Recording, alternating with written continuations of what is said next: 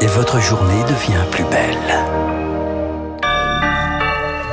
Voilà les derniers résultats américains avec euh, Augustin Lefebvre. Après, nous retrouverons avec bonheur donc Franck Ferrand. Oui, de ces élections de mi-mandat cruciales pour la vie politique américaine des deux prochaines années. Les démocrates obtiennent de meilleurs résultats que ceux prédits par les sondages, mais les républicains devraient bien prendre la Chambre.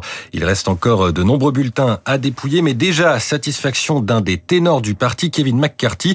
C'était il y a quelques minutes. Nous sommes en pleine nuit sur place. Il revendique la victoire. It is clear that we are going to take House back. Il est clair que nous allons reprendre la Chambre des représentants. But when you wake up tomorrow, We will be in the majority and Nancy Pelosi will be in the minority. Il est tard, mais laissez-moi vous dire que quand vous vous réveillerez demain, nous serons dans la majorité et Nancy Pelosi sera dans l'opposition. Nancy Pelosi, c'est la présidente de la Chambre des représentants au Sénat. Quatre sièges vont déterminer la couleur de l'institution. Le comptage des voix pourrait prendre plusieurs jours et certaines élections pourraient nécessiter un second tour. On fera le point sur le reste de l'actualité à 10h. On passe à la culture. Et le choix culturel ce matin, c'est le photographe Martin Parr qui est visible partout à Paris en cette fin d'année. L'artiste britannique de 70 ans, affaibli par un cancer, est au cœur de trois expositions. À partir d'aujourd'hui à la Fondation Cartier-Bresson, de vendredi au Centre culturel irlandais et jusqu'à fin décembre à la galerie Magnum, c'est l'exposition Déjà View. On y retrouve ces clichés si caractéristiques des gens ordinaires, des moments de vie quotidienne sur le vif. Ils sont mis côte à côte avec des photos prises par des anonymes sur le même thème, des enfants qui mangent des glaces, des culturistes sur la plage. On ne sait jamais laquelle est de l'artiste et paradoxalement, ça fait ressortir le style Martin Parr, estime l'américaine Samantha McCoy, directrice de la galerie. Par exemple, Martin Parr, il a toujours mis le focus à l'avant. Dans l'expo, il y a deux photos en fait exactement le même endroit. Et dans la photo de Martin Parr, on voit les jambes de la personne en avant. En arrière, c'est très flou. On voit pas très bien. Mais dans la photo anonyme, on voit vraiment pas euh, le plan en, avant, mais on, on, voit très bien le plan euh, dans, en arrière.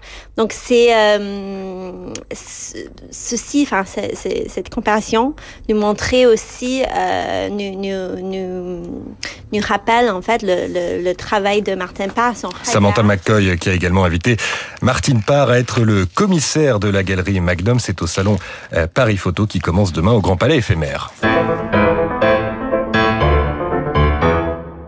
On termine avec le point sur la bourse avec Marjorie Ancelot d'Investir, le journal des finances. Bonjour Marjorie. Bonjour Augustin. On a une bourse stable hein, ce matin, moins 0,02% pour le CAC 40 à 6440 points euh, dans de très faibles volumes d'échanges. Dans l'attente, ce sera demain de la publication des derniers chiffres de l'inflation pour les États-Unis, chiffres d'octobre. Eh bien, la bourse s'intéresse à d'autres gros titres qui font l'actualité dans la première économie mondiale. Vous en parliez, les élections de mi-mandat. Évidemment, il faudra euh, quelques jours pour décortiquer les résultats complets. Ce que l'on sait à l'heure actuelle, c'est que euh, les républicains sont en passe d'obtenir la majorité à la Chambre des représentants ce qui devrait mettre un terme à toute nouvelle mesure de relance budgétaire au cours des prochaines années. Maintenant, euh, s'agissant euh, du Sénat, le modèle prédictif du New York Times pointe vers un balotage avec 50 euh, sièges pour chacun des deux camps. Ce sont ces informations qui polarisent ce matin les notes d'analyse des économistes et stratégistes de marché. Merci Marjorie. Il est l'heure de retrouver Franck Ferrand et la suite la musique sur Radio Classique. Absolument avec bonheur. Salut Franck. Bonjour Guillaume, bonjour à tous. Un livre absolument magnifique qui s'appelle Nos rois de France qui est publié.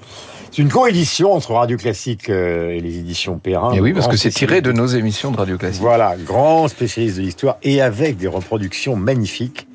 Euh, connaissant un peu le problème justement des reproductions dans les livres, je sais à quel point c'est compliqué d'obtenir justement et c'est le cas dans votre ouvrage. Euh, c'est une jolie maquette, c'est vrai. Une très belle maquette. Ce matin, quel est le programme? Eh bien, euh, nous ne changeons pas vraiment de sujet, mais nous changeons de siècle. Hier, je vous parlais d'un grand banquier du XVIIe siècle, Samuel Bernard.